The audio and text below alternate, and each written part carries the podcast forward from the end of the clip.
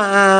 Fala galera pinheirista! Sejam bem-vindos ao Rock no Pinheiro. Pois bem, para você que acompanha a gente através da Rádio Alternativa Rock, da Rádio Tupava 1299 ou ainda da Rio Vox FM, sejam muito bem-vindos ao Rock no Pinheiro, duas horas de rock para vocês. Hoje temos muita coisa boa aqui, temos 12 lançamentos, 11 nessa primeira uma hora. Tem mais um lançamento, vocês já vão entender o porquê. Mas tem muita música boa aqui, também tem entrevista com Lucas Cabanha para falar sobre o Música ao Canal. Então vem com a gente até a meia-noite, tem muita coisa boa. Já vou falar meio rápido, né? Porque tem muita coisa boa mesmo. Então é o seguinte: arroba Rock no Pinheiro, YouTube, Facebook, Instagram, Twitter, tudo arroba Rock no Pinheiro. Segue a gente por lá. Tem lançamentos da semana, agenda da semana. Tá tendo sorteio rolando e vai ter um outro. Tá tendo nesse momento sorteio rolando do Ratos de Porão. Para você que quer ir no show da Ratos de Porão, dia 19 de junho aqui em Curitiba, no Basement Cultural, segue a gente no arroba Rock no Pinheiro no Instagram ou no Facebook e participe. Tem lá o post para participar. Ingresso na faixa do Ratos de Porão, hein? Vai lá, arroba Rock no Pinheiro. E além disso, você também acompanha, claro, né, a nossa agenda em relação ao que vai rolar nos programas.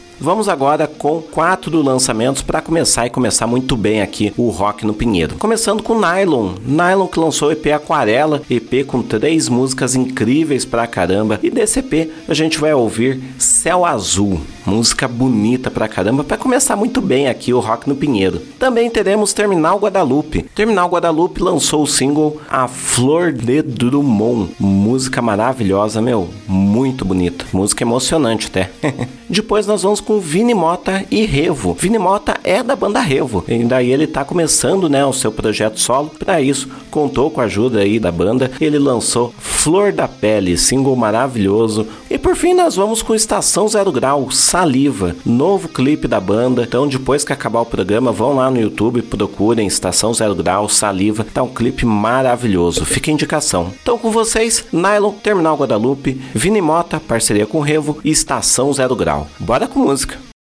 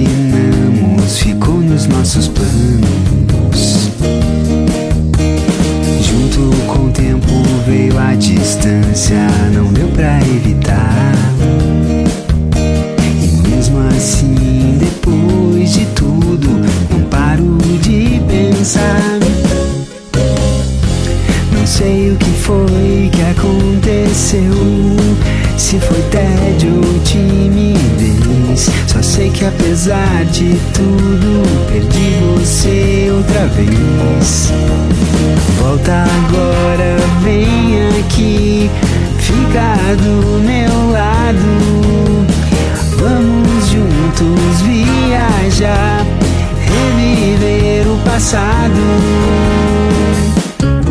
Céu azul novamente.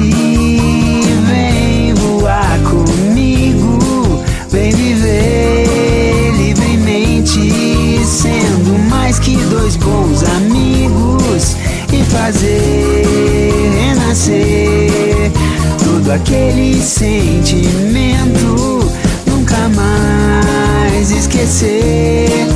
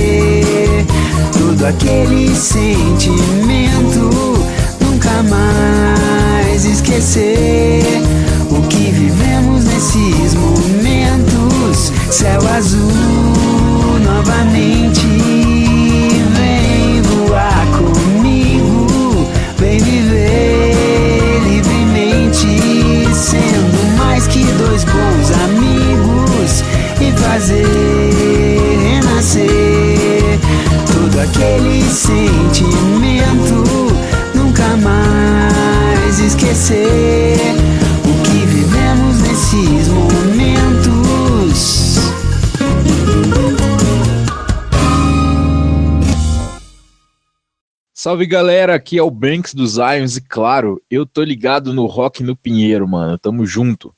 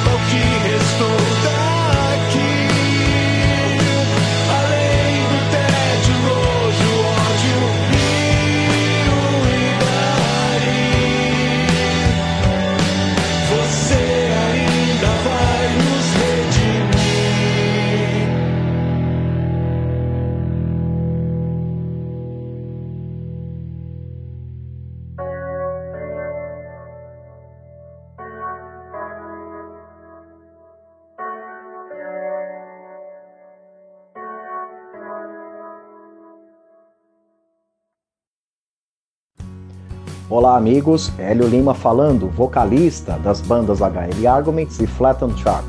E é claro que nós estamos ligados aqui na programação do Rock no Pinheiro. Valeu!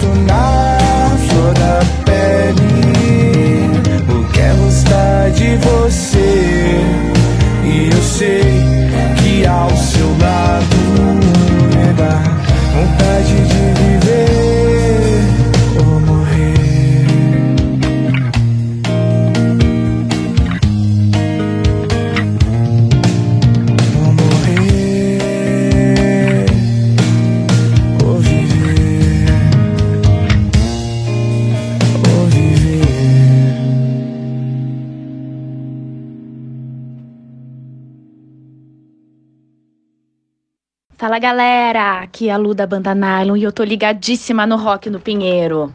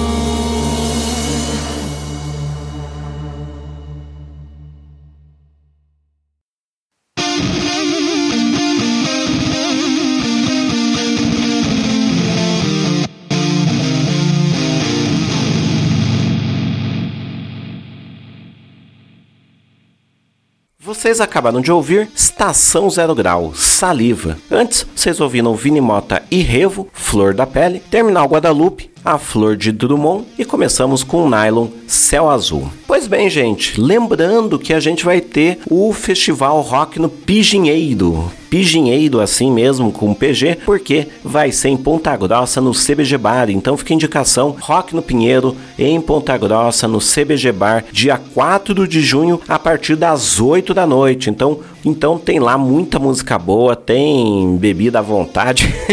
vai ser um baita de um festival no CBG Bar em Ponta Grossa, um lendário bar CBG Bar. Então é o seguinte, agora vamos com mais quatro músicas aqui para vocês, começando com Concerto dos Lagos, música perpétua, single novo maravilhoso. Tá incrível pra caramba, hein? Muito bem feito, parabéns aí pra banda. Outro single que ficou muito bem feito, maravilhoso, foi Silvestra Bianchi, Sons of the Blu-ray. Música muito bem feita, caprichou Silvestra, parabéns.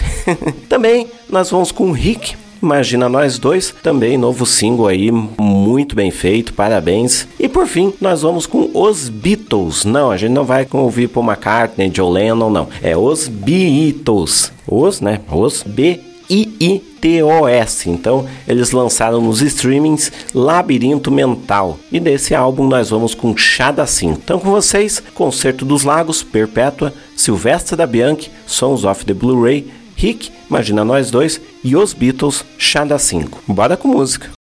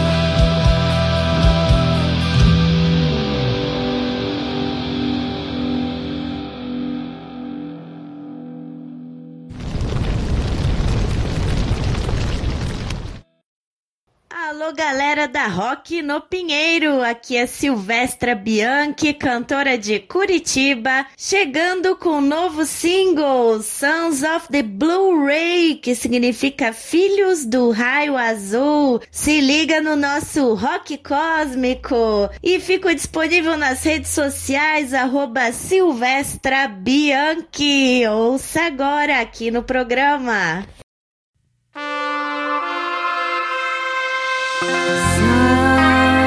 soft blue ray in this life. Son of Elmoria.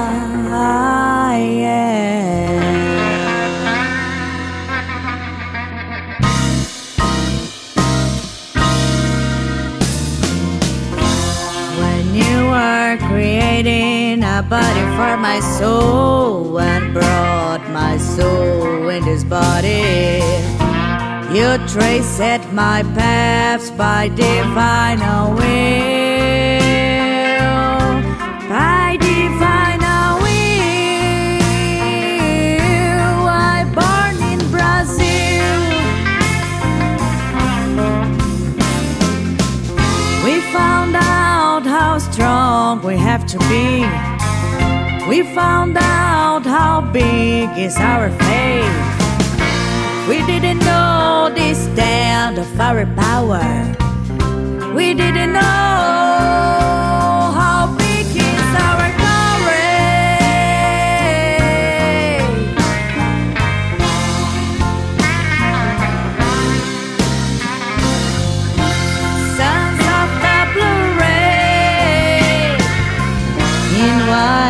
white brotherhood I trust and pray. Sons of the Blu-ray. From the temple we live today. Sons of the Blu-ray. Sons of Memoria we are strong every day. Sons of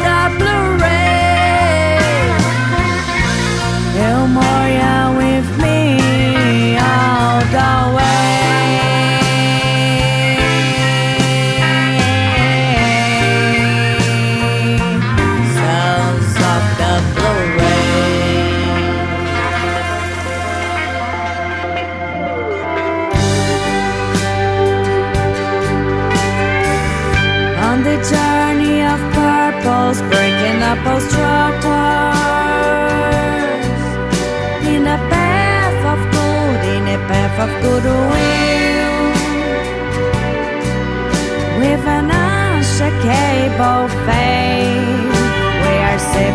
for my call.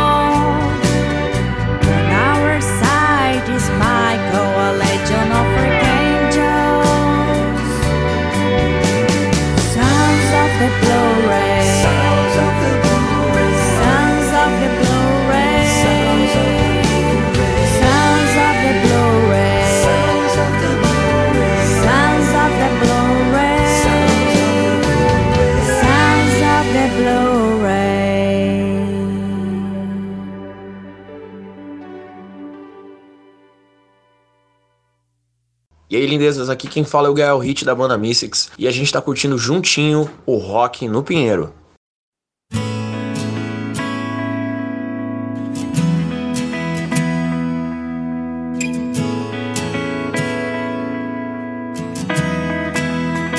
Eu tô confuso, sei lá. Falou que não era bom bastante pra você ficar. Tô perdido sem ar. Procurando algum final onde eu seja seu par. É que a ficha caiu quando você saiu pela porta e não olhou pra trás. É que eu daria tudo pra sentir o gosto do beijo que eu nem lembro mais. Que falta ter paz. Por que não volta e devolve minha paz? Imagina nós dois Sorrindo pra lua à toa, eu beijo sua boca sem pensar no depois. A gente pede a hora, te peço pra não ir embora, mesmo assim você foi. E o que sobrou agora são só as velhas memórias divididas em dois. Porque você foi, imagina nós dois.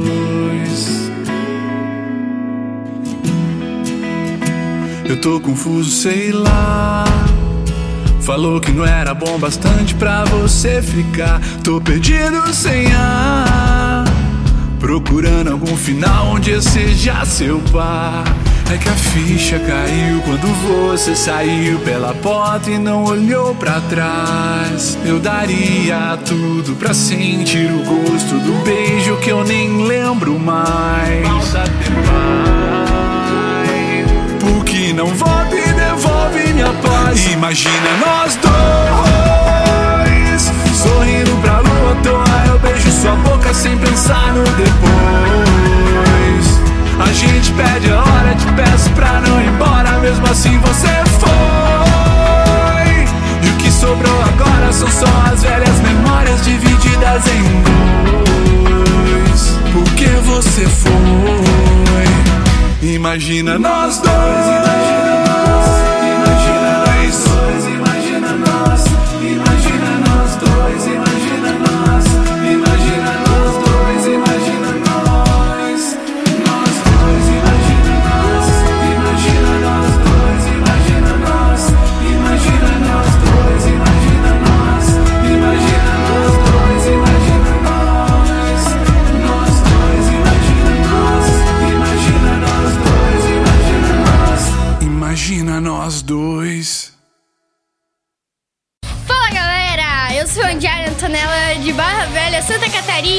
E eu sou Calil Gidion de Barra Velha, Santa Catarina. E nós estamos ouvindo juntos Rock no, Pinheiro. Uhul!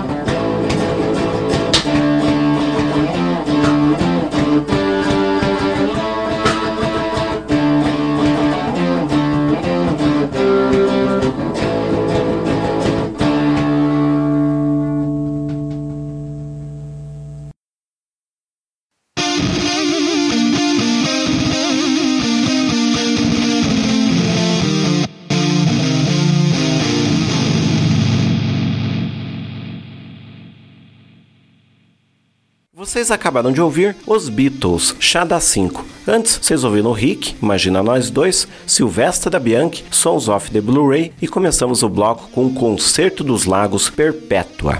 Pois bem, gente, então a gente vai chegando ao final aqui da, da parte falada, né, própria para as rádios. Daqui a pouco tem entrevista, né, com o Lucas Cabanha. Antes a gente tem mais três lançamentos aqui para vocês. Então vamos nessa, começando com Grade, a música Fake, ficou boa pra caramba, novo single deles, muito bem feito. Depois nós vamos com o Caótico Xamã, que fez um álbum no Estúdio Show Livre, gravaram, né, no lendário Estúdio Show Livre. Daí saiu, né, o álbum novo deles, que foi performance ao vivo lá. Desse álbum a gente vai ouvir Castelo de Cartas.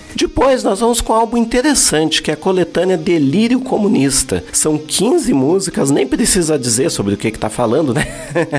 Acho que o próprio álbum fala. É coletado aí pela Electric Funeral Records. Então, muita banda boa nesse projeto, muita música boa nesse projeto. E desse álbum nós vamos com Backdrop False Closer to the Edge. Além disso, a gente vai ter mais um lançamento no final do programa. Então já vou falar aqui qual que é, que é Leandro Ferraz, o single Tela Viva. Sobre esse single vocês vão ouvir durante a entrevista, então fica a indicação, continue com a gente que tem muita música boa e a entrevista com Lucas Cabanha do Música é o Canal daqui a pouco. Obrigado para você que vem ouvindo, né, o Rock no Pinheiro, vem acompanhando. Estaremos, né, toda semana aqui, quinta-feira na Rádio Alternativa Rock às 10 horas da noite. Das 10 horas de sexta estaremos na Rádio Tupava 1299 e também às 10 horas do sábado na Rádio Rio Vox FM. Então, vamos com muita música boa. Ouçam a gente, né? Sigam a gente no arroba rock no Pinheiro e também obrigado para você que ouviu até aqui. Agora com vocês, Grade, Caótico Xamã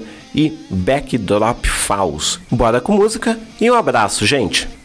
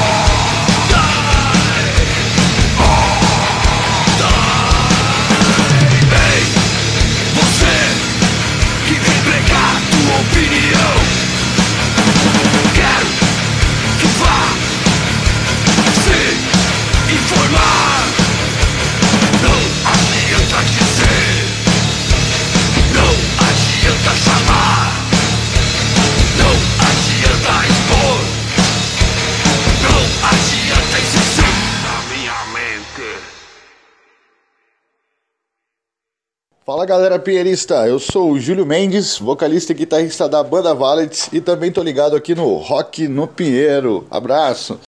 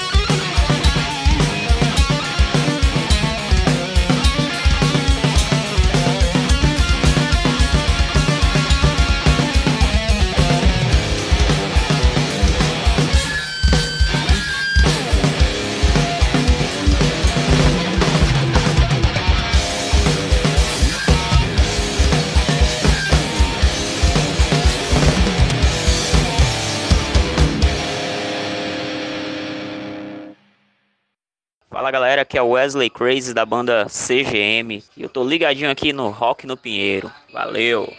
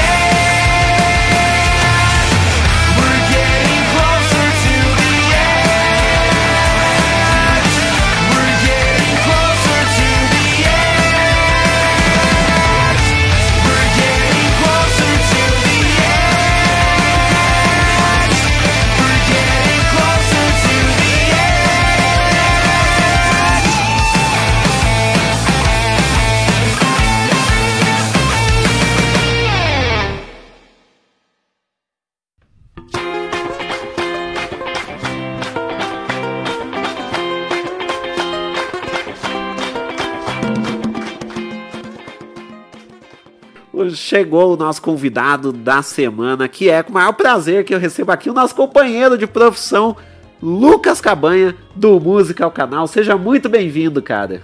Ah, eu tô muito feliz, agradeço demais o convite, né? Invertendo as polaridades, né? Porque a última vez que a gente esteve ao vivo, eu que tava te entrevistando. Sim, é, foi antes do festival Rock no Pinheiro, né? Ali na semana, então a gente fez o pré com uma ali no Música ao Canal. Você fez a entrevista, também fez a matéria lá na banda B, né? Até as bandas estavam brincando. Pô, eu, eu, nunca imaginei que ia aparecer na banda B sem precisar da passagem da polícia.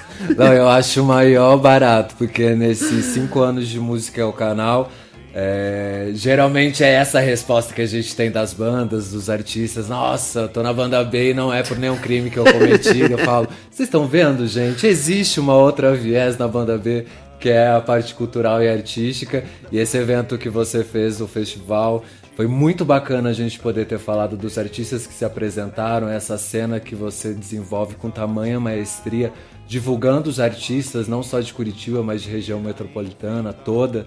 É, e o contato, que teve muitos artistas que eu não conhecia, bandas que a gente acabou tendo contato inicial ali e poder escutar um pouco do trabalho deles e poder divulgar a partir do Música ao Canal foi o maior barato. Muitos deles ainda estão em contato com a gente. Eu falo, cara, quando vocês vão lançar alguma coisa, encaminha pra gente, a gente divulga por aqui também. Porque essa junção que a gente faz dentro da cena do jornalismo musical não só em Curitiba especificamente, mas essa amplitude toda que a gente faz do Paraná e também de outros artistas que são da cena paranaense, estão radicados em outras cidades, a gente poder impulsionar essa cena e a gente também poder minimamente entender para onde esse mercado maluco da cena tem caminhado. É, é, muito interessante e inevitavelmente essa arte do encontro, né, que acaba rolando, a música sempre unindo, né? Pois é, interessante isso. Tanto é que uma coisa que me chamou a atenção quando a gente fez aquela matéria e tal, né? Quando você fez né, aquela matéria, fez a entrevista e tudo, é, chamou a atenção justamente que a banda que você mais gostou era uma banda de thrash metal, né? Que era Atrostos. Maravilhosas, maravilhosas, assim como tantas outras. Eu acho que o maior barato que a gente tem dentro da cena do jornalismo independente, principalmente na música, é, é, esse contato com os artistas que estão muito abaixo desse mainstream, né? Porque muito se falou a respeito dessa cena especificamente uns 4, 5 meses atrás. Obviamente, é, quando se trata da indústria, né, o mainstream, e esses artistas que têm surgido agora pelo esse mainstream, a gente está numa camada muito mais abaixo, porque muitas vezes o artista ele não tem condição financeira de poder investir ali numa assessoria de imprensa ou ter alguém responsável por poder distribuir a, o trabalho dele dentro dos veículos de comunicação. Então, quando eu acabo conhecendo o trabalho de uma banda que eu nunca ouvi falar, eu paro e escuto tudo se eu gosto dela. Porque você poder ter noção dessa evolução musical até chegar ao trabalho mais recente é um caminho muito insano, né? Então, isso que a gente faz do jornalismo independente, eu, você e alguns outros veículos que a gente tem aqui na cena, como o CWB do Marcos Paulo, é, entre alguns outros, do, o Bem Paraná também tem feito muito essa abertura. A gente poder conhecer essa cena é fundamental, né? Eu estou em Curitiba há 13 anos, há 15 anos eu já falo sobre jornalismo, trabalho com jornalismo musical e com produção de, de eventos. Então, poder conhecer essa nova cena, principalmente do rock, do metal, que é inevitável não, não, não ter que, que falar sobre isso, mas geralmente o pessoal do rock meio que cagueanda né, para essa questão de estar tá no, no, nos veículos, de estar tá fazendo uma assessoria de imprensa. Então, poder receber esse material desse segmento é, é, é, muito bacana. Embora a cena do rock, do metal e de todo o thrash metal que tem não só em Curitiba, mas aqui em Araucária, que é onde a gente está, mas a região metropolitana de Curitiba, principalmente do rock, é muito forte, né? Não é muito a minha praia, embora esteja me sentindo aqui uma pessoa que está usurpando esse espaço no Rock no Pinheiro, mas quando se trata de jornalismo musical, consigo hoje em dia poder mensurar minimamente esses 13 anos de Curitiba, porque muitos veículos de comunicação, lá no início de 2010, inevitavelmente não, não, não existem mais. Durante a pandemia, vários outros colegas jornalistas e veículos também tiveram que fechar a porta. Então, é poder trabalhar com jornalismo musical independente. Hoje em dia, a gente sabe quantos leões a gente salva por dia, né? Pois é, então vamos começar a falar justamente desses leões aí, porque. É... então vamos começar lá no início, porque o Música é o Canal, né? Ele começou em 2017, está completando cinco anos agora. Com, é, como que foi formular essa ideia do Música é o Canal? Como que foi começar a trabalhar com Música é o Canal? O Musical Canal, ele começou da maneira mais desprovida de, de ter um segmento quanto um espaço de falar sobre música. Eu tinha acabado de sair de um portal, que eu acho que era o Curitiba Cult, se não me falha a, a memória, eu já escrevia sobre música. E aí a Mariana Martins, que é filha do Luiz Carlos Martins, que é o dono da banda B, ela tinha acabado de lançar o portal Eu Amo Curitiba. E eu lembro quando eu comecei a acompanhar o que era divulgado pelo portal, era muito bacana, porque tinham editorias específicas, tinha o pessoal do cinema, de fotografia, de artes visuais, enfim, não tinha ninguém de música. E ela começou a falar, buscando profissionais que estavam afim de falar sobre música e outras áreas do, do, do, do, âmbito cultural. E eu cheguei para ela lá na banda B na época e falei: olha, acho um barato projeto, eu escrevo sobre música, gostaria de continuar falando sobre música. E a gente teve, um, teve uma troca ali de, de, de alma mesmo, porque a Mariana é uma multiartista, plural, faz tudo que você imaginar, e ela trabalhava com tanto amor e tanto afinco por aquele projeto que escutar ela vendeu o peixe, foi, foi uma sinergia muito gostosa.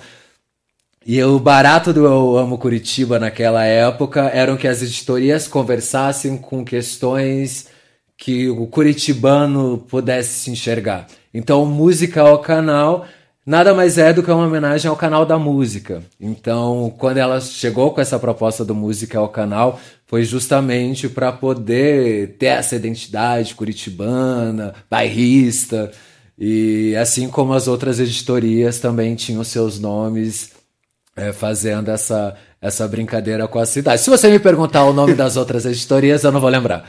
Porque depois de, do Covid, a minha memória, que já era doida e cheia de lapsos, ela virou um pântano. É, mas lá no início, a nossa proposta inicial do Música ao Canal era trabalhar especificamente com os artistas de Curitiba, mostrar a cena da música de Curitiba e falar com os artistas que estavam passando pela cidade, né? Lá em 2017, a gente tinha um movimento muito forte dentro da cena da música de Curitiba, a gente tinha muitos espaços onde os artistas podiam se apresentar, fazer show, vários produtores independentes. Então, lá em 2017, muita coisa estava acontecendo. A cena da música estava num pulsante muito bacana e conquistando esses espaços, a gente mostrando para o próprio curitibano que existe uma cena gigantesca na, na área musical da cidade, a gente foi construindo um elo de relações com vários espaços. Então, consequentemente, todos os espaços que a gente chegava e fazia entrevistas, a gente colocava um adesivo do Eu Amo Curitiba e mostrava que lá era o espaço onde o curitibano poderia se identificar ao acessar o portal Eu Amo Curitiba, ir lá no Música ao Canal, consumir a cena da música. E dali a gente fez um festival que na época o meu escritório, que eu tenho um escritório de assessoria de imprensa e comunicação, que é a Cavanha Assessoria, aí eu tinha um escritório lá no Alto da Lapa, na, na Casa Quatro Ventos, que é um espaço maravilhoso para quem não conhece, Casa Quatro Ventos, um espaço multiplataformas para você desenvolver seus eventos, enfim, que você tiver na telha. O pessoal super bacana que atua por lá. E a gente fez um festival Pocket com a participação de vários artistas. E eu falei para eles, gente, é o seguinte, não temos dinheiro para pagar vocês, mas uh, o que a gente tem é justamente essa vontade de mostrar para Curitiba o quanto os artistas daqui são gigantes, e não trabalhar com os artistas da cena que todo mundo tá ligado quem é. queria realmente trazer um pessoal que estava ali, que não tinha single lançado, que não tinha nada distribuído, ou que tinha distribuído, que tinha uma qualidade gigantesca, as pessoas não, não tinham conhecimento. Então a gente fez ali esse festival com transmissão ao vivo. Foram acho que seis ou sete horas de transmissão. É, naquela edição a gente teve a participação do Elian Oidelo, da Dai Paixão, do DJ Marquesa, que é o Marquinhos, que é responsável pela festa Fui Parar, que inclusive está com uma edição para acontecer agora. É, quem mais? Acho que o Thiago Melo também participou, DJ, pesquisador musical, uma puta pessoa. É, tava também o, o Bittencourt, do, do Homem que Voa, que ele faz uns trabalhos também na arte visual voltada para música. E dali foi, a, foi um grande start pro, pro Música ao canal quanto janela, porque a gente entende, foi o que eu estava dizendo. A gente sabe, e eu sei muito bem disso, quanto assessores de imprensa e quanto produtor artístico, não quanto editores de música, agora falando, que a gente sabe que é muito difícil a gente conseguir emplacar alguma pauta, principalmente da cena independente, dentro dos veículos de comunicação. Então, quando alguém chega e fala: é, Lucas, eu não, eu não tenho material, não sei como fazer isso, mas eu tenho meu trabalho aqui, você pode escutar? Vou, escuto. Se o trabalho tem uma qualidade, faço uma entrevista, divulgo. Hoje em dia, a gente tenta é, distribuir né, para poder não deixar caixas de e-mails abarrotadas, porque durante a pandemia, acho que você sentiu isso também, a gente ficou ali praticamente um ano sem receber absolutamente nenhuma pauta os artistas sem produzir nada, porque não tinha como produzir. Então, depois desse um ano e meio de, de, de retomada para se entender o mercado todo, tem dias que a gente chega a receber 50, 60 e-mails só de lançamentos musicais. Então, assim, é, é, é inviável, é, é, é não tenho esse poder sobre-humano de escutar tudo. Tanto que ano passado eu entrevistei o nosso colega jornalista, o Alexandre Matias, do Trabalho Sujo, que para quem não conhece o Alexandre, ele criou o primeiro site de para falar sobre resenhas musicais, isso lá na década de 90, acho que 94 ou 95 foi o primeiro site a falar sobre música, o que estava acontecendo na cena independente da música brasileira. E aí entrevistei ele lá na Rádio Cultura, e, e aí perguntei para ele, Alexandre, você consegue ouvir todas as músicas que você recebe por e-mail. Ele falou: não, isso é insano, já trabalhei isso. Eu falei: ah, que ótimo, vou cancelar minha terapia de hoje, porque então é com todo mundo. Então a gente tem buscado soluções hoje em dia justamente para poder entender para onde tem caminhado. Mas lá em 2017, nesses cinco anos, muita coisa mudou dentro da cena da música, né? Há, há cinco anos atrás, o Instagram era uma plataforma de fotos Hoje em dia o Instagram está caminhando aí para ser o que o TikTok é hoje. Há cinco anos atrás a gente não tinha um TikTok, mas tinha o Snapchat. Mas a música não rolava no Snapchat. Então a gente tem passado por mudanças bruscas diariamente, semanalmente, e ainda lutando com essa doideira desses algoritmos que é insano para qualquer pessoa que trabalha com comunicação online. Então, eh, lá em 2017, o que a gente fez com música ao canal foi justamente é, consolidar essa identidade dele para que o artista saiba que ele tem um espaço para startar a carreira dele dentro da imprensa, porque a partir do momento que a gente divulga no Música ao Canal, em parceria com o portal da Banda B, que está com a gente nesses cinco anos, a Banda B que está completando aniversário, a gente está cinco anos agora Desde que a gente saiu do Eu Amo Curitiba, né, que o projeto migrou, a gente está no portal da Banda B já há três anos e meio, uma coisa assim. E a gente fala com um público muito abrangente, né? Tanto é que a gente estava conversando, né, dos colegas quando são divulgados lá, pô, saí na banda B, mas não matei ninguém. Falei, pois é, é música. E é um barato, porque a banda B é um veículo que tem mais de 10 milhões de cliques únicos ao mês, então são mais de 10 milhões de pessoas que estão acessando um conteúdo que não é não são matérias da cidade, do cotidiano, e sim sobre música. Então a gente fica super feliz, né, fazendo esse olhando para trás o que era em 2017 ao que chegou hoje. Fico muito contente de, de, de Hoje saber que o artista sabe também dessa de, de, dessa abrangência do espaço do música ao canal, se é onde ele vai startar. Porque a gente tem hoje em dia parceria com selos, assessorias, gravadoras que encaminham para gente artistas que estão começando e que a gente lança no Sul, faz essa, esse lançamento com exclusividade. Então, fico muito grato do, do que a Mariana Martins proporcionou para o Música ao canal e para mim, enquanto, enquanto jornalista. É, é um canal. Bom, mas é até interessante você ter falado a respeito da fuga dos algoritmos, que agora a gente vai entrar numa polêmica aí que a gente entrou nessa é, que a gente teve, né, nessa semana, que é justamente, né, que quatro artistas, né, eu lembro de cabeça da House e da Florence e da Billie Eilish, não lembro da outra pessoa, que falaram que agora é, as gravadoras estão pressionando a, as artistas a fazer música que própria o TikTok, que é aquela que com refrão viralizante, dançante e tal.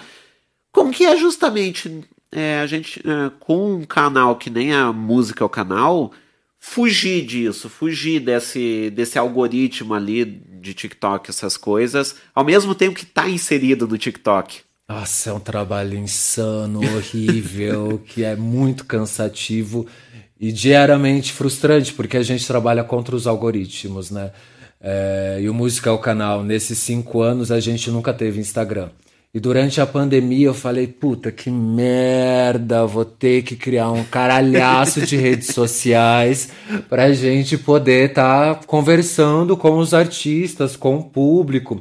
Porque eu, eu já trabalho com jornalismo musical há 15 anos. Eu comecei numa época que a gente saía para caça-pauta. Então, hoje em dia a gente tem essa facilidade de receber muitos releases, mas naquela época, você queria saber o que estava acontecendo na cena, daqui de Curitiba, por exemplo, você tinha que, que ir nos bares, ir no Onca, e no 92, ir ali no, no Slontia, ali na região de São Francisco tinha. Como é que era?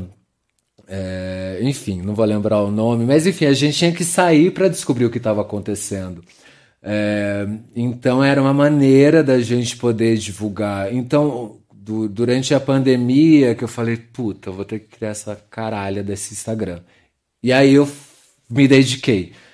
Porque foi um ano trabalhando todo santo dia os algoritmos para que hoje o Música é o canal está no Instagram já há dois anos e meio. A gente abre o Instagram do Música é o canal, tudo que a gente recebe envolve música. A gente não recebe nada que não seja de música.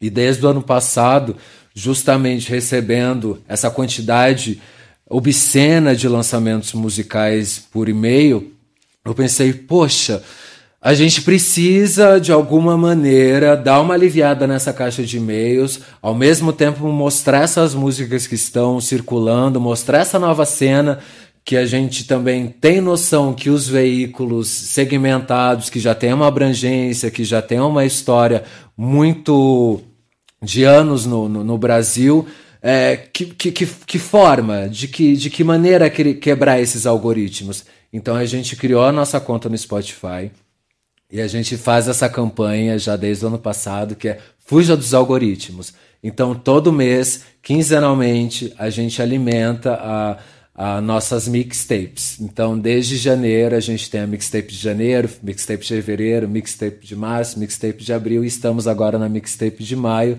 onde um belo dia do meu final de semana eu paro e ouço todas as músicas que mandam pra gente. A gente insere não digo todas as músicas, porque a gente recebe muita música que não tem uma qualidade técnica, que não tem uma boa mix, uma boa master. E até mesmo músicas que hoje em dia a gente já sabe que tem um público que não consome. E também tem essa, essa viés, né? De você entender qual é o seu público, quem são essas pessoas que você está conversando que hoje em dia o Música é o canal tem ciência de quem são esses consumidores, só que a gente também gosta muito da, de criar essa possibilidade, tá, e se a gente começar também colocar alguns outros gêneros musicais que até então a gente não inseria nessas playlists. Então, é, é, é essa fuga, essa quebra do algoritmo, nesse primeiro momento, a gente tem feito por aí desde janeiro de uma maneira muito mais ativa. E desde novembro do ano passado, agora a gente deu uma pausa, porque a gente vai fazer essa série de estreias agora para poder celebrar esses cinco anos do Música é o Canal a partir de junho. Mas em novembro eu estreiei pelo Instagram o Música é o Canal Entrevista, onde a gente entrava ao vivo é, em dias aleatórios na semana, sempre às 4h20, legalizando a boa música, e conversando com os artistas e também produtores e pessoas que fazem essa cadeia produtiva da música é, do independente circular. Então, eu conversava com artistas do Brasil inteiro, do norte do Brasil, do nordeste do Brasil, do centro-oeste, sudeste, do, do baixo Tapajós, do alto Tapajós, e não estou falando da boca para fora, isso é um fato.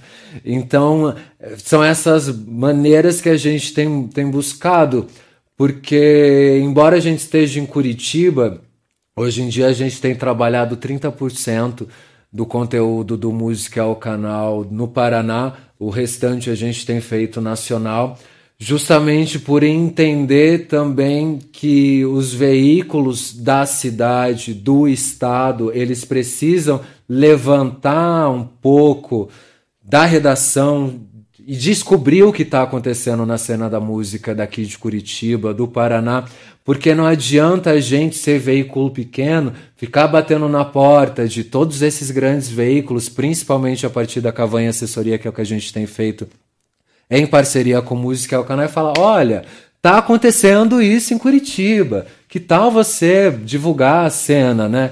E não acontece, que é uma tristeza, e todo mundo acaba perdendo com isso. O artista que está ali na ponta, o artista que precisa estar tá no palco, o cara que vai contratar esse artista, que muitas vezes acaba não contratando porque o cara vai fazer só as músicas do trabalho dele. Então ele acaba competindo com o cara que faz o cover, que acaba recebendo uma grana muito maior. Então, é, é, nesses últimos cinco anos, ficou muito claro para mim, quanto jornalista, principalmente quanto jornalista, que a gente vive uma rede de profissionais da música. E nesses dois anos de pandemia, se não ficou claro, é, para todos nós que trabalhamos nesse meio, nesse segmento, principalmente os grandes veículos de FM é, e os veículos que estão na, na, na, TV, principalmente também hoje em dia nas redes sociais, que é o que a gente está tá falando sobre essa polêmica toda, é, é, é, é difícil para a gente, principalmente para os artistas, poder galgar esse espaço. A gente teve agora o Festival Curitiba nesse final de semana, que a Jovem Dionísio, que é uma banda daqui de Curitiba, conseguiu durante o show emplacar é, tá ali no top 100 do Spotify. Então, hoje em dia, essas métricas para os contratantes é muito importante, né? Porque são números. Embora eu gosta muito, eu gosto muito de salientar a importância da gente abrir espaço também para essa nova cena que não tem esses números. Porque, porra, a gente está em Curitiba, a gente está numa uma capital que tem nomes essenciais na cena da música brasileira, artistas que já faleceram e eu estava até no ônibus vindo para cá, no feed, é, uma colega artista compartilhou, porra, eu tô passando mal, uma colega artista, não vou falar quem que é. Ela falou, pô, tô passando mal, se for para morrer, pelo menos eu sei que eu vou vão divulgar o meu trabalho. Então, porra, você vai esperar morrer pro seu trabalho ser valorizado dentro da cena? Você vai esperar atingir sei lá quantos mil views na tua música para ela virar uma coreografia de merda no TikTok para você poder garantir o seu show. Não tô reclamando de você que tá fazendo coreografia, até porque para mim o TikTok nada mais é do que um revival dos anos 90, né? O que a gente assistia na TV nos anos 90, aqueles milhões de coreografia, principalmente do Asha Music. Hoje em dia eu vejo que o TikTok se tornou esse, esse lugar, né? Que é bacana, que é, que é massa. Mas eu, eu gosto muito de ainda acreditar que os jornalistas do segmento da música vão parar, vão levantar a bunda da redação, vão consumir o que está acontecendo nos espaços, vão abrir os e-mails dos artistas que estão escrevendo por conta própria para poder divulgar o trabalho deles porque se desses 50 a 60 e-mails que o Música é Canal recebe quase que diariamente, pelo menos 5, 6 e-mails de artistas são aqui do Paraná. Então, porra, cadê esse pessoal circulando dentro desses veículos? Especificamente falando agora sobre essa polêmica toda do TikTok. Cara, é, é, é, é insano, né? Você pensar que as gravadoras nesses últimos nesses últimos sete anos, praticamente todas elas declararam falência justamente por, por esse modelo de consumo da música pelas plataformas, né? E elas se tornaram refém principalmente da, dos artistas, né? E os artistas novamente se tornando refém das gravadoras, porque elas querem dominar a página deles dentro desses dessas plataformas como TikTok, Instagram. O, é, o TikTok Instagram é que eu lembrei agora Ano passado, ou no começo desse ano, acho que foi ano passado, a ONRPM, para quem não conhece o ONRPM, a ONRPM é uma das principais distribuidoras de música das plataformas de streaming, e ano passado eles fizeram uma semana online de debates, convidando vários produtores, pessoas que estão dentro dessas plataformas, para poder conversar com artistas de que maneira que eles podem é, galgar o seu espaço ali e dentro dessas, dessas ferramentas. E paralelamente eles apresentaram uma nova ferramenta, né? Não bastasse a gente já ter que lidar com 500 diárias, uma mais, que era Thriller, que eu acredito ter sido uma plataforma criada ali entre eles, porque nada mais era do que um TikTok. E aí eu falei, puta, que merda, mais uma plataforma pra gente criar, porque Gente, eu reclamo porque eu trabalho com rede social desde que a rede social surgiu. Eu tava, morava em São Paulo, no, eu trabalhava no Laboratório de Cultura Digital, que era um braço do Ministério da Cultura. Na época, o Gil estava no Ministério. E eu trabalhava diretamente com o Cláudio Prado, que era um guru da, da, da produção artística e musical, é, enfim. E naquela época a gente estava começando a trabalhar com as redes sociais. É, eu lembro o pessoal da Casa Fora do Eixo também, muito em consonância isso, para gente não ficar preso. Naquela época a gente não falava de algoritmos, mas a gente falava dessa, desse, dessa cena independente, da gente fugir desses veículos grandes, segmentados da música, para a gente criar espaços para que os artistas pudessem circular.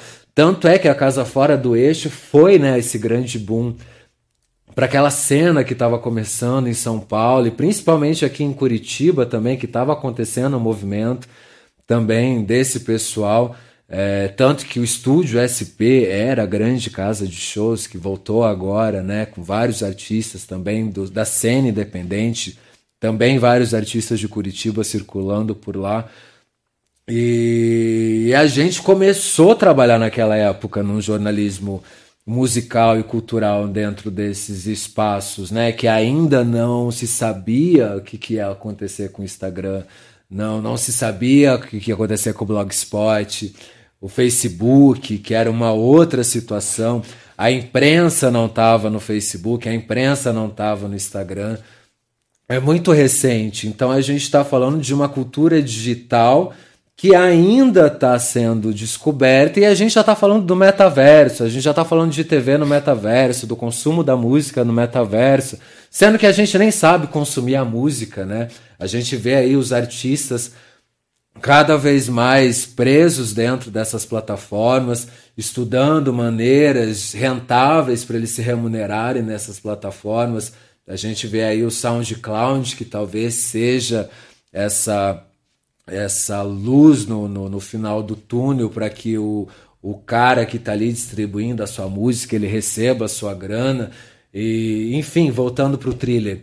E aí eles lançaram o thriller eu falei porra mais uma mais uma plataforma para a gente alimentar. Fui lá abri o thriller já criei toda a identidade visual e como Música é o, o, canal trabalha com artistas que não estão aí no mainstream, lógico, alguns a gente divulga, uns que estão no mainstream a gente divulga, óbvio. Precisamos também ter essa consciência de quanto veículos a gente precisa atingir grandes públicos para que a gente, quanto conversando com pequenos públicos e guetos, a gente se torne uma, um grande time para fugir do algoritmo e consumir notícias da música para poder ouvir diferente, que é o nosso slogan do Música é o Canal. Então lá o thriller, quando a gente montou, cara, o thriller ele não aceitava nenhuma música de artista pequeno. Ué. Todos os artistas que eram grandes, que já tinham uma visibilidade, que já tava ali na casa dos seus 100 mil, 100 mil views, eu conseguia colocar a música. Ah, O thriller nada mais é, pra, pra você que tá aí escutando, falando que porra é essa, não se desespere, não precisa criar sua conta lá, a não ser que você queira perder o seu tempo. então, se for pra perder o seu tempo, perca com, com, com engajamento, vai lá pro TikTok.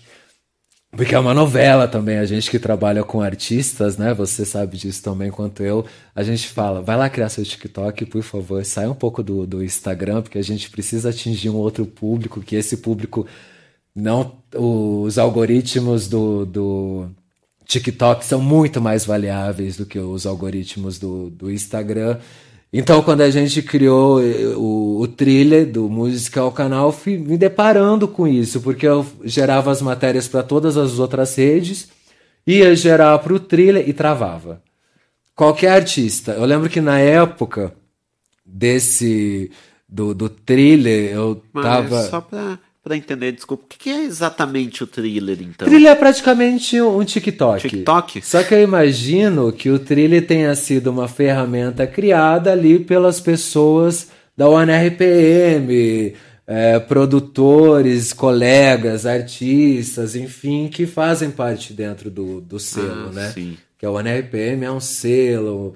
Enfim, a ONRPM é meio que tudo, né, hoje em dia. Eu recebo material deles, muitos artistas do mainstream, são pouquíssimos os artistas que estão no início de trajetória. Olha, esse ano, para não dizer que eu não recebi nada de artista que estava startando carreira e eu recebi release da OneRPM, acho que foram um ou dois. Então, nesse thriller, eu lembro que na época eu estava divulgando uma entrevista com o Nicolas Cândido, que é um artista daqui de Curitiba, que ele tem milhões de views, puta cara. Inclusive, ele agora fez um showzaço, sold out. é, e lançou um single incrível para quem gosta de música brasileira, com várias referências da música afro, com letras muito bem construídas, arranjos lindos. Procura Nicolas Cândido. E aí eu fui jogar o material dele no thriller, né, para poder girar, começar a criar esse nosso público lá dentro do thriller. Nada. E isso que ele já tem muitos views, né? Eu falei, gente, esquece. Daí eu já fui lá, deletei, falei, não vou ficar me estressando.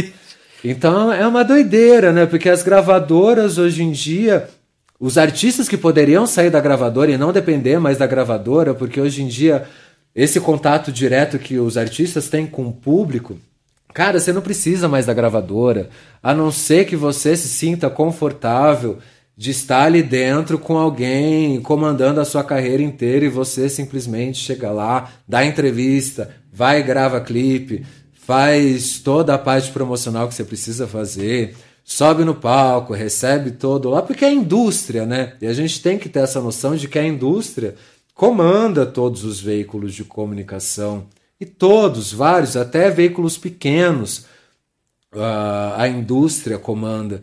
Então hoje em dia eu vejo, e lógico, né, essa, essa polêmica toda são artistas, né, que porra, ganham uma grana violenta por mês e qualquer publicidade tá ali na casa de milhões.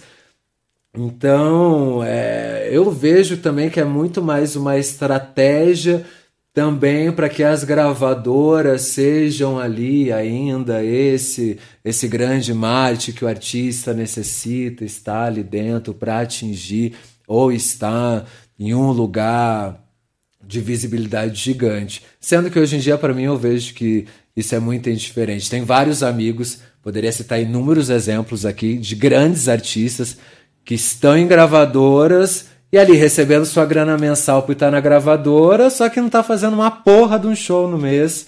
Não consegue fazer uma live por mês, porque não pode fazer uma live, porque tem um contrato com a gravadora. Então, assim, o que, que hoje em dia é rentável para um artista, principalmente a gente que trabalha com artistas independentes? Você tá dentro de uma gravadora ganhando a sua grana por mês, você ter ali no seu status que está na gravadora XYZ, ou você está fazendo show, tá no palco, tá com o seu público, tá dando entrevista, tá ganhando uma grana aqui e acolá, por mais que não seja milhões, mas construindo a sua própria história, construindo a sua própria equipe, que é o que eu vejo que muita gente tem feito hoje em dia. Então, para mim, é, é essa essa polêmica toda é nada mais é do que aquela história. Quem que veio primeiro, o ovo ou a galinha? Saca? Sim. Não, é, e é até interessante, porque o Júnior Sanabe, eu acho que é o Giba da, da Estação Zero Grau, mas não tenho certeza.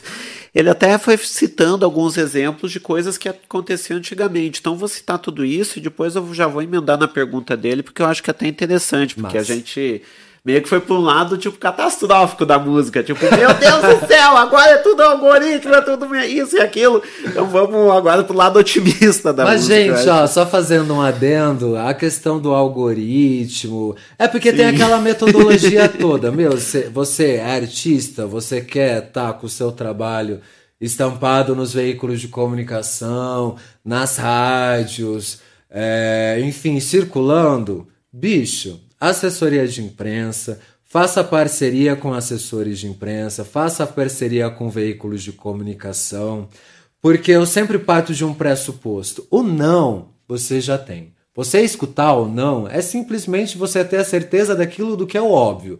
Então, a partir do momento que você recebe um sim, cara, é dali em diante você não desistir, porque o não, cara, você vai ouvir vários, vários, vários. E hoje em dia você está dentro das redes sociais, é você saber conversar com o seu público dentro das redes sociais. É um porre lidar com os algoritmos? Vai ser eternamente.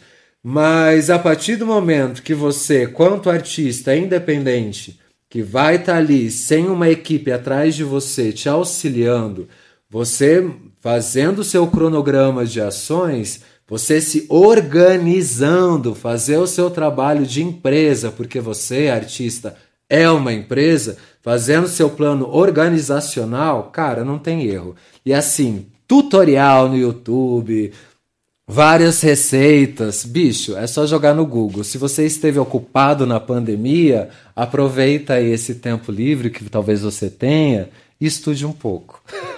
Fica essa dica. Pois é, interessante isso, porque o e ele confirmou, é o Giba mesmo da Estação do Grau. Salve, Giba. Então, abração, Giba. E ele foi falando, né, de alguns exemplos que aconteciam quase que gravadoras antes. Banda de metal, que tinha que ter uma balada no álbum para finalizar, é, na época. Pedindo para Pete tirar guitarra para tocar na rádio, Anitta tirar pandeiro. Então, ele fala que sempre tem esses padrões de mercado justamente influenciando na arte. E agora eu emendo na, na pergunta dele, porque se tem essa viralização, se tem esse, é, esse mainstream é, que é baseado em gravadora, que é baseado em tudo, ele perguntou o que, que sobra, o que se mantém depois que as tendências passam. Devemos se preocupar com o algoritmo, com viralização e tudo, ou é, o que importa no final das contas é o que se mantém depois dessa onda que acontece toda a viralização de alguma coisa? Ah, é aquilo, como ele mesmo falou, tendência, né? É igual na moda. Eu, eu, trabalhei durante minha adolescência, durante um curto período na moda, e a partir do momento que eu entendi o que é tendência, que é extremamente passageiro, que é o que sempre aconteceu na música, né? Na verdade, desde a da época da, da, das gravadoras, é, sempre houve a tendência e, e a gente está vivenciando agora uma grande tendência que é o revival dos anos 80, o revival dos 90. Então existe essa grande tendência, né? Tanto é que se você for pegar os principais álbuns do top 10 é, da Billboard, bicho, é praticamente a mesma coisa que você está escutando. Você vai pegar o top 10 da MTV, é a mesma coisa. Top 10 da rádio FM que só toca sertanejo. É a mesma coisa. Então, assim, são tendências que a gente vai continuar enfrentando a vida inteira. O que eu penso é que a partir do momento que você, quanto artista, sabe muito bem qual é o seu trabalho, maravilha. Você já tem 100% da tua vida adiantada.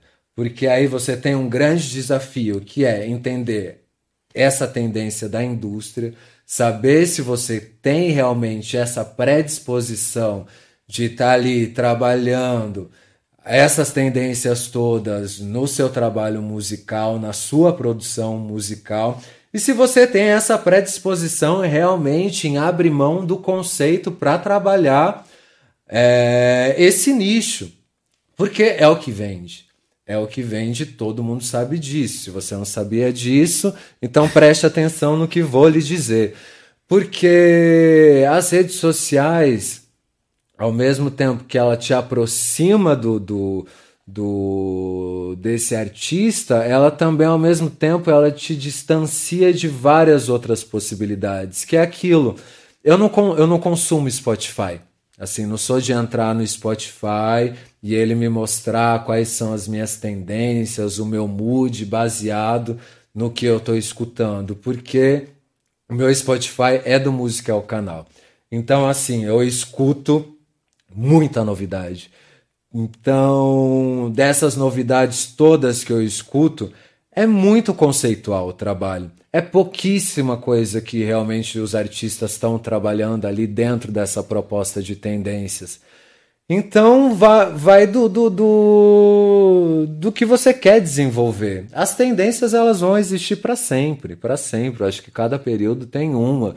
Não à toa aí a gente tem a prova viva de, das danças, né, do TikTok, né?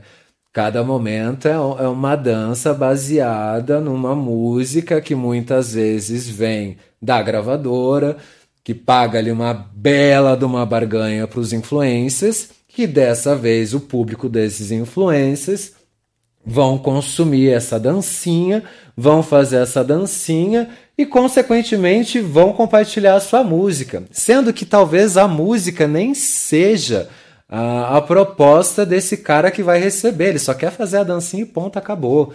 Ele está cagando e andando para a música. Então, qual que é o papel da música hoje em dia também dentro desses dessas plataformas. Elas foram feitas para serem consumidas quanto música, foram feitas para serem consumidas minimamente como uma tendência semanal, ou para ou chegar ao, ao, máximo disso tudo, que é editar se você está no, no top 100 do Spotify, no top 10 do Spotify, ou seja, lá no top 10 do, do streaming que for. Então é aquela história.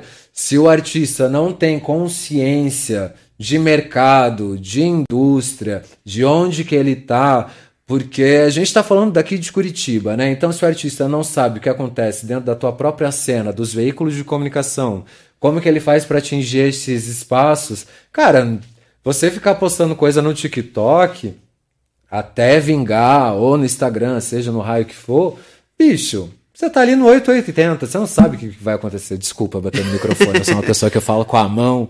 O Alexandre é... que gostou disso, né? Ai, desculpa, Alexandre! Deu um gritão aqui. Gente, minha família materna é nordestina, minha família paterna é da Argentina. Eu sou um ser, um humano que fala com a mão, com o pé, com tudo. Então. É... Você tem que ter ciência, você tem que ter uma, uma coesão. Eu estou trabalhando agora na parceria com a AS que é um escritório que tem, é recente, está há três meses em Curitiba, onde eles já têm um casting de artistas. E a gente fez uma parceria com o Música é o Canal, onde a gente tem feito a entrevista com esses artistas, divulgado com exclusividade, no, Eu no Música é o Canal, consequentemente no portal da Banda B. E pela Cavanha Assessoria, que é a minha empresa de assessoria de imprensa, a gente tem divulgado é, via assessoria de imprensa, o trabalho desses artistas. Então, esse novo momento também é, que o Música é o Canal está construindo é algo que eu fico muito feliz, porque eu vejo quanto é necessário o artista também ter essa consciência sobre como fazer circular o trabalho dele e tendo um valor mínimo de investimento. Porque, cara, aqui em Curitiba, você trabalhar com o valor de assessoria de imprensa do valor de São Paulo, você não trabalha. Porque os meus amigos são assessores, ninguém, ninguém assume nenhum trabalho falando agora em valores, desmistificando também esse mundo, nenhum colega meu, assessor de imprensa, aceita uma assessoria de imprensa por menos de dois pau, três pau em São Paulo. Aqui em Curitiba eu vejo assessor de imprensa trabalhando por 200, 300 reais. É... Então, até que ponto você consegue trabalhar dentro desses valores? E então é, é de extrema importância os artistas entenderem que eles são empresa. Então, se você não tiver consciência de que a sua empresa abre tal horário, fecha tal horário, que você precisa estar nas redes sociais, você tem uma frequência nas redes sociais, que quando a gente está falando de frequência, consequentemente a gente está falando de audiência, porque você precisa atingir esse público. Se você não atinge esse público, se você não conversa com esse público, de nada adianta você ter tua música sendo vinculada na rádio, é, tá numa playlist, tá tá sendo número, porque o, o, a tua grana vai vir do teu show.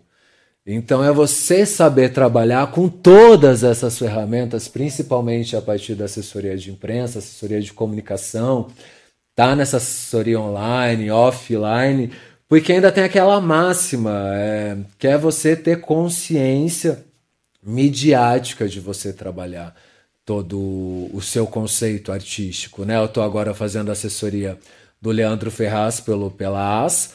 Leandro Ferraz é um artista que tem 10 anos de trajetória na cena da música, começou no interior de São Paulo, naquela época do emocore que, que, que bombou no Brasil inteiro. Ele lá no interior de São Paulo, não me lembro agora o nome das Campos de Jordão. Ele tinha uma banda lá de rock independente, rock indie. Ele abriu naquela época do Emocore show pra, pra Fresno, NX0, Fiuk, enfim, todo esse pessoal. Aí ele se mudou para Curitiba. Aí ele fez parte, foi integrante da banda Goru, onde eles ficaram até seis anos atrás. E aí ele começou já a falar dessa vontade, a gente trocava ideia tal, ele falou dessa vontade de começar a carreira solo. Eu falei, cara, você precisa ir, você tem uma voz super diferente, ele tem uma voz meio rouca, ele é super bonito, enfim, tem uma plástica que vende. É... E aí chegou a pandemia. Gente, essas coisas que vocês estão escutando são eu batendo na mão, tá? e aí chegou a pandemia, e ele, e ele estava começando a trabalhar na, na produção do, do, da, da, da, do primeiro single dele. E, e, enfim, eu sempre no pé dele, ah, quando você for lançar, você sabe que você vai me dar essa exclusiva, porque eu sempre acompanhei de perto esse trampo dele, e ele foi pra As. E aí eu falei, cara, me coloca em contato com o pessoal da As pra eu poder pegar teu material, pra gente poder fazer uma divulgação e coisa e tal.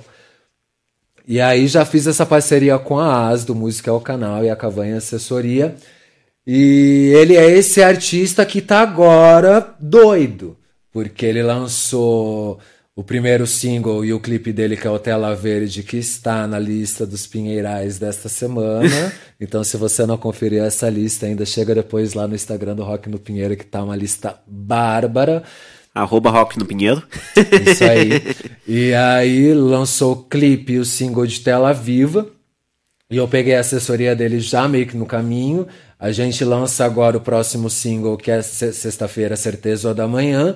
E ele vindo com dois produtores de peso, que é o Fontinelli, Alexandre Fontinelli, que é lá do Space Blues, que tem três Grammys na, nas costas, tá na cena da música desde 93, já tocou com todo mundo, já tem oito indicações no Grammy, além dos prêmios que ele ganhou. E cara, então, ele já tem um puta know-how. Então, assim, mesmo ele tendo esse puta know-how, poder vender o Grammy, poder não sei o que, e todas as possibilidades, nem assim a gente consegue acessar muitas vezes os veículos de comunicação para você divulgar o trabalho, porque é o primeiro trabalho solo dele, sendo que ele tem 10 anos de trajetória na cena da música. E entendendo também que os grandes veículos de comunicação e os veículos segmentados e, consequentemente, os veículos independentes que não têm tanta notoriedade, são veículos que também recebem trocentas coisas por dia. Então, por exemplo, tem artista, eu falo porque eu conheço, é, que lançou single há dois meses atrás, que está saindo em lista de grandes veículos da, da música agora, justamente porque ninguém mais está tendo tempo de escutar tudo. Então, quem se dá o luxo de escutar, né? Porque aqui em Curitiba, por exemplo, a gente vive essa cultura do Ctrl-C, Ctrl-V. Então eu sei que muitos veículos de comunicação não escutam. Poderia enumerar vários agora, mas eu vou fazer isso por uma questão ética e por entender esse mercado que a gente vive. Mas que interessante seria que os veículos também tivessem essa compreensão para que o artista ele não ficasse ali, né, 24 horas preso dentro da rede social, que é o que o Leandro e vários outros artistas têm passado que é justamente a pergunta que foi feita. Cara, você tem que estar tá dentro das redes sociais. Hoje em dia não tem como. A Camila Fiali, que é uma grande produtora, empresária da, do circuito atual, ela foi a primeira empresária da Anitta, aliás. Ela deu uma entrevista recentemente lá para o Corredor 5, que é um canal super bacana no YouTube para quem consome música e quer entender o que tem acontecido também na indústria da música, confiram as entrevistas de lá porque vale muito a pena. E ela dizendo quanto o artista hoje em dia tem que estar inserido dentro das redes sociais, independentemente dele ser quem for, se está começando, se já está. Isso é, é, é, uma realidade. Eu lembro há três anos atrás, quando eu estava no Prêmio Profissionais da Música, com o Curitiba da Samba, que era o programa que eu tinha, que ele foi indicado é, o pessoal de, de alguns selos que, que, que são responsáveis por administrar a conta de grandes artistas, como Maria Bethânia, é, Gal, Gil, enfim, os baianos. Resumindo, né? pra falar, né? Não, mas eu lembro da, da Betânia especificamente que a Betânia tem zero contato, né? E ela dizendo o quanto realmente é dificultoso para os selos terem essa essa relação com o público, porque são artistas que já estão no mainstream, já têm uma história, já, enfim, né? A gente está falando de artistas que começaram na década de 60, né? A base da porra toda. Para a gente entender o que é a indústria hoje na, na música brasileira. Então, dessa dificuldade de você criar essa linguagem para poder conversar com esse público, né? Eu vejo esses artistas, né, dessa geração toda que vão agora para grandes festivais, né? E vem pessoas da com 20, 19, 18 anos cantando as músicas deles, eles falam: "Cara, de onde que estão vindo? De onde que eles conhecem as nossas músicas?" E cara, é disso, é das redes sociais. É dessa linguagem que se cria, de quem está alimentando com quem tá ali aquela coisa, né? O canal, né? O meio canal é a mensagem que a gente vivencia no jornalismo desde que o jornalismo é jornalismo. Então, tá atento a, a essas tendências, ao mercado fonográfico, à indústria fonográfica, mas principalmente ali do seu métier, de onde é que você tá, quem são as pessoas, qual é o seu movimento, porque a gente tem muito disso, né? Aqui em Curitiba, para mim, pelo menos, é, é muito óbvio. O pessoal do rock é o pessoal do rock, o pessoal do samba tem o pessoal do samba do centro, tem o pessoal do samba do bairro, aí tem o pessoal blazer da música curitibana, que só fica ali naquele mesmo reduto, que todo mundo sabe muito bem quem é. E aí tem esses novos artistas que estão surgindo, que eu, eu acho maior barato. Faço questão de pegar, abraçar e falar: vem cá, me dá uma entrevista. Aí dou umas dicas de entrevistas também, porque é necessário a gente também ter esse cunho social diante de toda essa essa blasfêmia que a gente também vive em Curitiba, né? Porque durante a pandemia, isso eu falo para todo mundo, durante a pandemia, a pandemia eu falei, cara, agora vai ser o momento que todo mundo vai se unir na porra dessa cidade e vai entender que a gente tem que dar a mão realmente para a gente poder cobrar da cara da casa que está contratando o teu show de um artista fortaleceu e não cuspir para cima caiu um riacho que ficou muito óbvio de quem é quem dentro desse tabuleiro.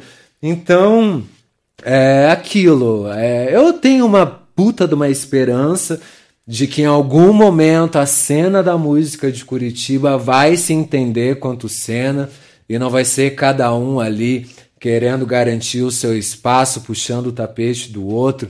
É, buscando artifícios para se aproximar de uma pessoa que está ali justamente porque ela está tendo uma visibilidade agora, porque é o que acontece, isso não só aqui em Curitiba, mas no Brasil inteiro.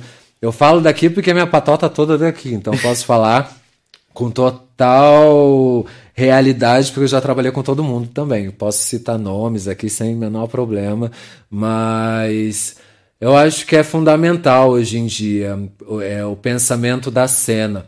Qual é a tua cena local? Qual é a tua cena regional? Qual é a tua cena estadual? Porque a gente sabe qual é a cena que está rolando fora desse, desse lugar. Então, se você não está inserido dentro das redes sociais, fazendo o que for, dança, vídeo, enfim, fazendo que você se sentir à vontade para fazer, sem você se sentir pressionado é, e muito menos influenciado a fazer, quanto mais real e verídico for o que você for estar tá vendendo, com mais, com mais franqueza você vai se receber. Essas pessoas, para você ir construindo o seu fandom é, e não ter que se prender a tendências, porque eu acho chato se prender a tendências, mas assim, é necessário, como eu disse lá no início, mas enfim, eu acho quando o artista tem noção de quem ele é, o conceito do trabalho dele, onde ele quer chegar, tudo fica mais fácil. Então, a partir do momento que tudo isso fica visível, toda essa parte da indústria fica a, a, critério dele, porque né, os estilos, tendências são coisas que acontecem quinzenalmente. Pelo menos é o que eu vejo. Pô, sensacional. Meu, a gente teve uma aula aqui de jornalismo musical e até de tendências da música. A gente tá chegando ali a uma hora, né? Então, nosso... Já? Já? Olha como passa rápido o tempo. É porque a gente que, que tá acostumado a falar, você também, quando deu entrevista, também foi tipo minutos, né? Mas é, é, porque, bicho, se não tem essa troca, se a gente não fala a respeito de tudo isso, ninguém fala.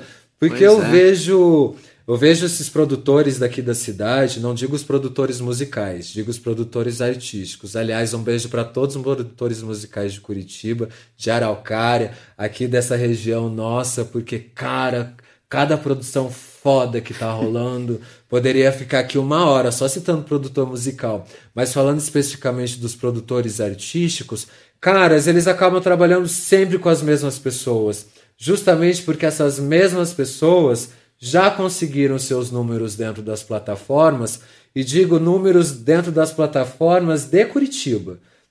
Porque se a gente for comparar números de artistas de outras regiões, a gente está lá no chinelo. Então é importante o artista que está escutando a gente aí, ou você que tem um amigo artista, ou você que está pensando em se, se, em se lançar na cena musical, cara, bata na porta de todo mundo. Chega ali com o teu press kit, com teu disco, com teu single, seja ele online offline, bata na porta. Se você tiver ou não, não se você vai deter. E, enfim, se te falarem não, baixa aqui no Rock no Pinheiro, lá no Música é o Canal. A gente recebe com, com muita alegria, porque se a gente não se identifica com a cena que a gente vivencia, a cultura desse espaço, ela não existe. Isso aconteceu muito comigo quando mudei para Curitiba. Porque eu cheguei. Isso fazendo um puta resumão, senão eu vou ficar três horas falando aqui. quando eu cheguei em Curitiba, eu não conhecia absolutamente, absolutamente nada. Eu ainda fazia faculdade, eu tinha trancado, porque eu tava morando em São Paulo, mudei para cá.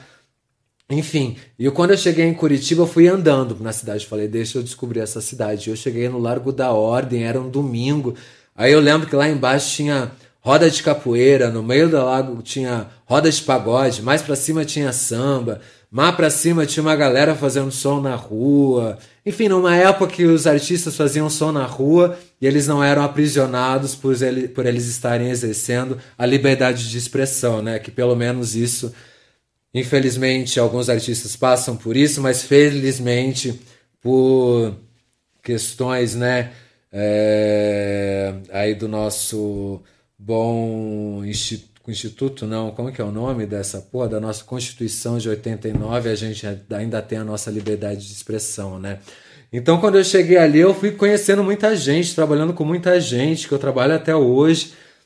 E aí, o Curitiba da Samba, que foi esse programa que eu tive na Rádio Cultura, que foi um projeto de 10 anos, na verdade, eu falei, cara, vou fazer um projeto sobre o samba de Curitiba, porque eu vi um samba de uma maneira tão pulsante na cidade, e quando eu comecei a pesquisar sobre a história do samba de Curitiba, eu via que tinha tantas lacunas, tantas lacunas, tantas lacunas, que aí eu comecei a conversar com, com, com as pessoas que estavam vivas naquela época, lá em 2010. Seu Maia da Cuica, que era um gênio do, do samba, uma pessoa imprescindível para a história do samba da cidade. E aí eu falava para as pessoas que eu estava fazendo um projeto de samba. E elas diziam, pô, mas está falando um projeto de samba de Curitiba, mas tem samba em Curitiba? Eu falo, gente, claro que tem samba. Como é que uma, uma cidade, uma capital como essa, que começa com a história vinda ali com indígenas, afro-indígenas, quilombolas, que foi colonizada por europeus, não se identifica com uma história que é preta, que é indígena, enfim. E justamente por essa falta de identificação com a cultura, isso acaba se refletindo no consumo cultural dessa cidade, dessa, não digo só de Curitiba, mas de todas as outras cidades que existem no Brasil. Se não existe uma identificação cultural do público, não existe um consumo dos produtos culturais. Então é isso. Se o curitibano não vê o artista de Curitiba, ele não vai se identificar, ele não vai pagar 30 reais para assistir um show do cara no Teatro Guaíra. Ele vai pagar 600, 800, mil reais para assistir o show da banda gringa que está vindo ali. Então é, é um pouco sobre isso. Por isso que é importante a gente falar para o artista, para o produtor, para o cara que está no veículo de comunicação, para o empresário, que existe uma cena na música e que é importante a gente a gente valorize, valorar esses artistas para que essa rede dos profissionais e a gente quanto jornalista principalmente a gente também possa ser remunerado dentro dessa cadeia produtiva da música, né? Pô, sensacional. E bom, antes da gente encerrar o nosso papo, é, você falou nas redes sociais, né, tanto Música ao Canal, teu perfil pessoal, nos comentários do Rock no Pinheiro, que a gente ia ter spoiler da comemoração yeah. dos cinco anos do Música ao Canal. O que, que a gente vai ter aí? É sobre, é sobre. Vim pra cá pra entregar esse peixe. Opa. Porque essa entrevista, na verdade, não era nem pra acontecer, gente. no final de semana, falando com o Yuri, tentando vender os artistas, eu falei, Yuri, leva os artistas pro estúdio, sei que. Ele falou, por que não vai você? Falei, Yuri, odeio dar entrevista. Falo muito palavrão, sou muito prolixo. É, dele, então tá, terça-feira às 8 horas. Então tá, fechou. falei, então vou falar palavrão pra caralho. É tipo assim, ah, melhor não, não, vem. Vem. Então eu falei, então tá, vou e vou te dar vários spoilers. Então, Música é o canal completando 5 anos. A gente aí fazendo essa série de parcerias com a cena cultural de Curitiba. A ASA é esse escritório que eu já disse a vocês. Então, se você é artista, está afim de um lugar que possa startar a sua carreira na imprensa, vender show para você, te colocar no circuito, essa parceria da AS Música ao Canal e Calvanha Assessoria, estamos aí nesta tríade recente de um mês de parceria, celebrando esse início de cinco anos de música ao canal. Então, além dessa parceria com a AS, Dia 14, já tô dando spoiler que eu não poderia, mas falei que eu ia dar e entrego, porque eu dou meu nome. Dia 14 de junho a gente faz essa estreia. É um evento fechado, tá, gente? Então acompanhem ao vivo. Vai ser lá na Caiçara que a gente vai receber os artistas do casting da, da ASA, a gente vai receber a imprensa. Aliás, já aproveito e te convido aqui para estar tá lá com a gente dia 14 na Caiçara para conhecer essa nova frente, onde a gente faz questão de mostrar para os jornalistas da cidade a cena que tem acontecido na, na música curitibana, paranaense.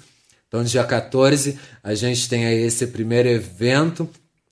Na sequência, a gente tem uma parceria que já está com música ao canal desde o ano passado, que é uma parceria que eu sou muito feliz, que é com meu querido amigo DJ Moreno Mongelos que é o nosso campeão nacional do Red Bull Freestyle. Ele foi lá para Xangai competir no Mundial. Mas só o fato dele ser nacional já é importante, é o que nos basta.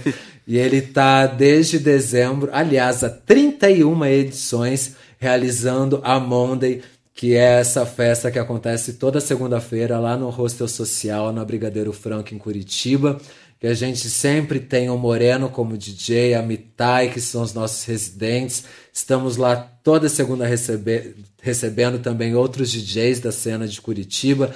E lá acaba às 10h30, porque é um hostel, então a gente precisa deixar os hóspedes dormirem. Porque tem o after, né? Que acontece no Onca, que lá bicho pega também.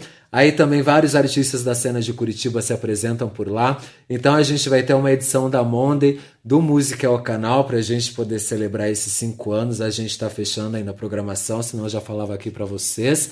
A gente também tem uma parceria com selos, com dois selos em Curitiba, que é a Recaps e a Empine, que são dois selos que têm trabalhado com a atual cena do rap da cidade. A Recaps do Lucas Bean, um cara genial, produtor musical, que também tem podcast, que mostra essa cena de Curitiba. Tem um evento que a gente faz, acho que agora entre junho e julho, não vou lembrar agora a, a data, que eles estavam em turnê com uma banda de São Paulo. Eles me falaram meio por alto, então agora de cabeça eu não lembro. Então a gente vai ter uma edição que também vai ser lá no Hostel Social da Recaps, fazendo esse evento com a galera do rap, do hip hop daqui de Curitiba. Vai ter um evento em agosto da Empine, um convite super bacana que o Música ao Canal recebeu para fazer também essa parceria de imprensa, que é com, com esse selo que eles têm feito também um trabalho assim bárbaro nos bairros da cidade, com várias batalhas. É, eles estão trazendo, eu não sei se eu posso falar, mas enfim, eu vou dizer meio que por alto. É um artista lá de Salvador que também é da cena do rap. Eu não vou falar quem é, gente, porque essa realmente eu acho que eu não posso. E se eu furar, enfim, vai dar merda pra mim e aí não rola evento e fudeu. Então, pra gente poder ter esse evento e poder celebrar, vai ser lá no Basement, é, em agosto. Não lembro agora a data que eles me passaram hoje também. E Pra gente poder fechar, talvez não, porque ainda tem umas outras datas lá por setembro, mas enfim, o que está consolidado em agosto, a gente vai ter o prazer de poder fazer a apresentação. Música ao Canal apresenta a turnê Sul da cantora maravilhosa que eu amo, Sandra Portela, que é um dos principais nomes do samba dessa frente aí de Minas Gerais. A Sandra, em 2018, ela foi indicada ao Prêmio da Música Brasileira com o primeiro álbum dela que ela lançou, com produção do Rio do Hora. Vários artistas geniais da cena da música. Então, ela faz show aqui em Curitiba, lá na Caiçara, vai ter show em Florianópolis, vai ter show em Blumenau. Enfim, uma parceria do Música é o Canal com a Álvaro Rocha Produções querido Álvaro também fortalecendo essa cena do Música ao Canal.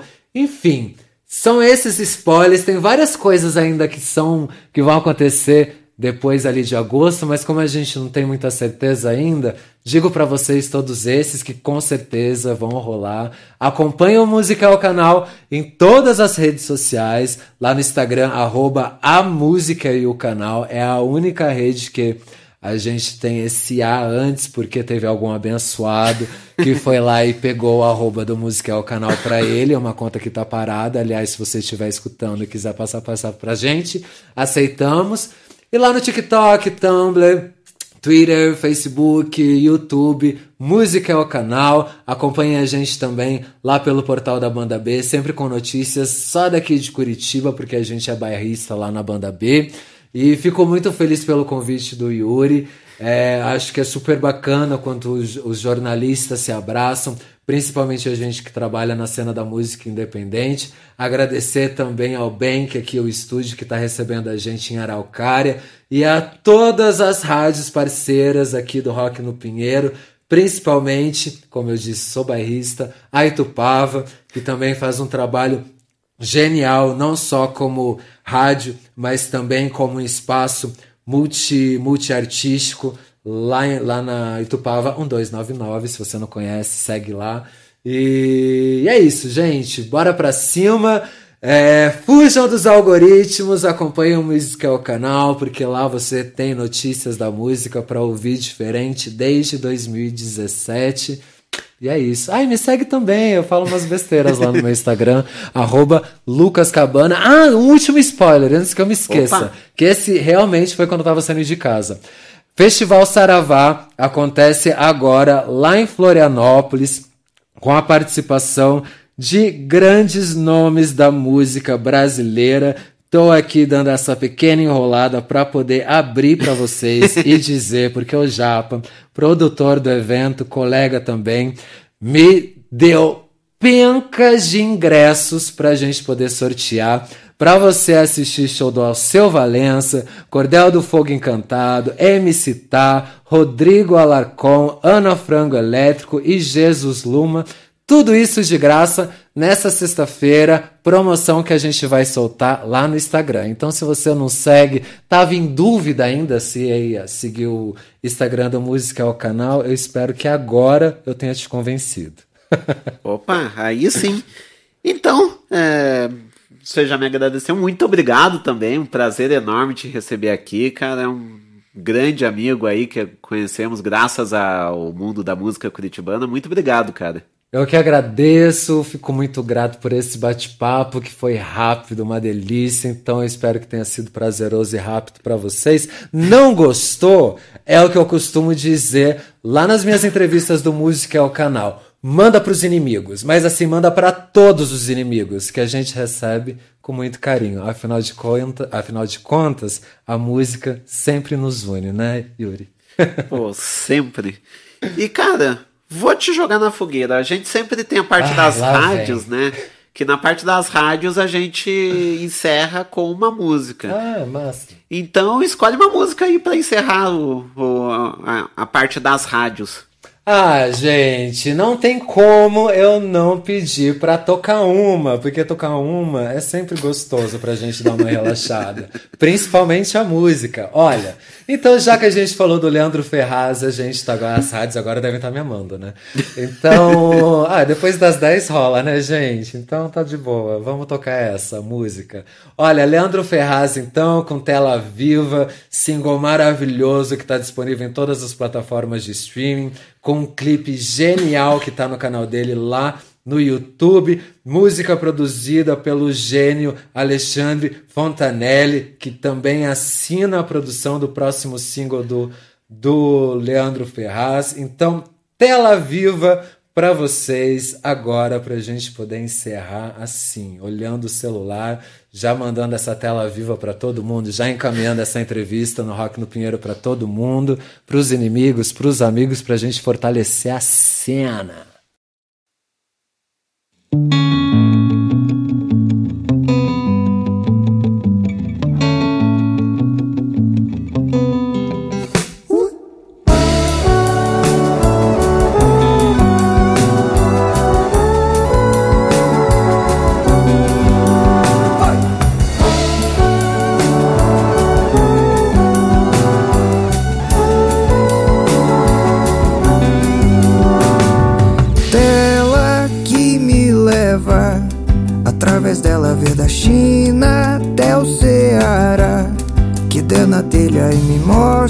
Que eu quero comprar.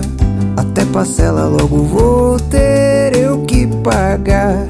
Pra ficar off, corre, corre, louca vida. Não avisa, não para, não. Essa tela para a vida, mas a vida